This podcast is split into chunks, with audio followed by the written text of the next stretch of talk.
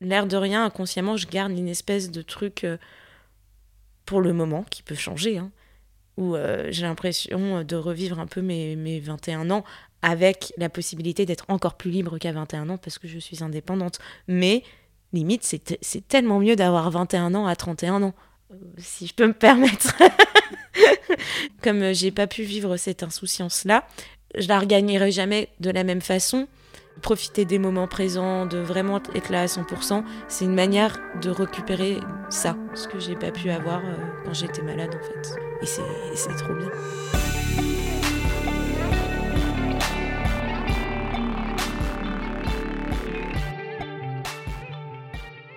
En fait, moi, je jette pas tout dans l'anorexie. Bon, alors c'est facile aujourd'hui de dire que je jette pas tout dans l'anorexie parce que je m'en suis sortie. Il y a eu un moment, euh, il y a quelques années, où même euh, j'étais je peux pas dire que j'étais contente d'être passée par, par là, c'est pas le terme.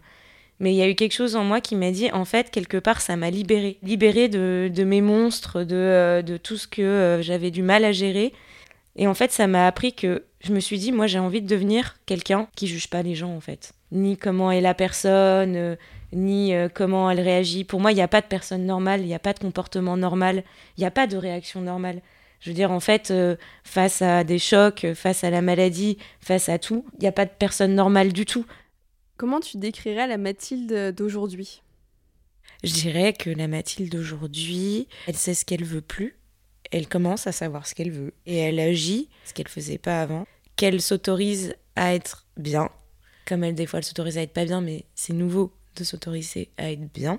Que la plupart du temps, elle est heureuse. Bah, elle est fêtarde, elle aime ses amis, elle aime sa famille, euh, elle aime passer du bon temps, euh, elle aime quand ça change un peu, elle aime pas la routine, elle aime bien les défis quand même, surtout quand ils sont un peu fous et absurdes, donc ça la rend encore plus fêtarde. Euh. et je pense qu'elle ose un peu plus, et elle se fait un peu plus confiance, ou en tout cas, en se mettant au défi, elle se permet de donner confiance. Et puis elle essaye de faire comme elle peut au mieux, mais en acceptant que c'est ce qu'elle peut. Elle se tape un peu moins sur les doigts quand ça va pas. Voilà. Après, euh, si je dois dire physiquement, euh, je, la, je la regarde moins.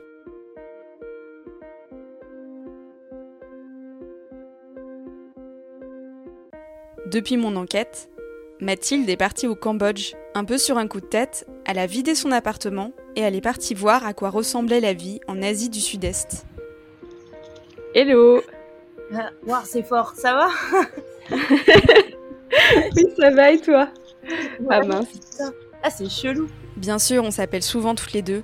Elle me raconte ses nouvelles aventures, le scout qu'elle veut s'acheter, les quelques sorties qu'elle peut s'autoriser en ce contexte de Covid et de confinement. Voilà. Je vais hmm. m'acheter un scout. Trop bien. Mais j'ai pas ramené mon casque fraise par contre.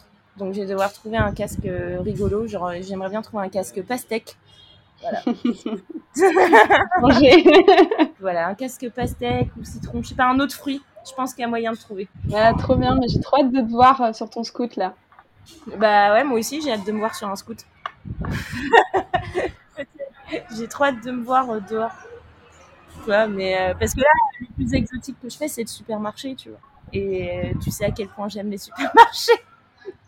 Ouais. Donc du coup, euh, bon là c'est pas pareil. Les supermarchés à l'étranger c'est toujours un peu différent parce que pour moi c'est un peu comme un musée, tu vois. Il y a plein de trucs de ouf que tu connais pas. Tu sais pas si tu as envie de les essayer ou pas, hein. c'est pas ce que je suis en train de te dire, mais tu as des trucs, t'as jamais vu ça quoi. Et donc du coup, euh, les premières fois c'est quand même une découverte quoi. C'est comme un musée où tu vois des nouveaux tableaux, bah là tu vois des nouveaux trucs.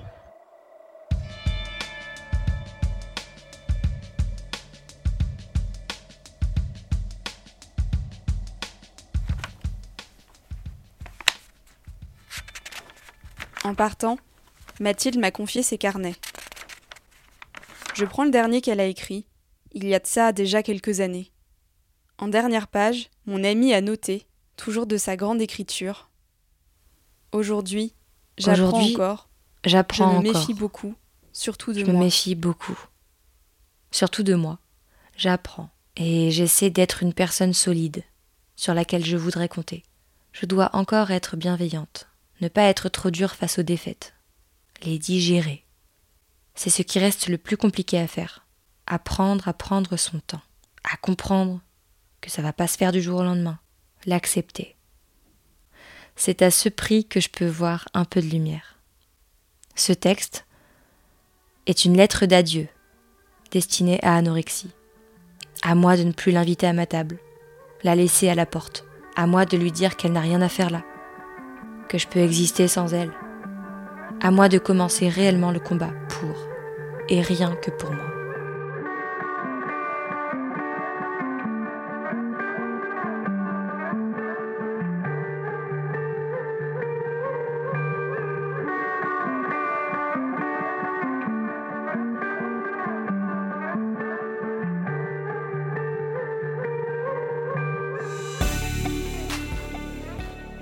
Vous venez d'écouter Anorexie, mon ami, un podcast produit par Friction.co. Ce podcast a été écrit et réalisé par Lola Berthet. Manon Vinérier est la comédienne qui lit les carnets de Mathilde.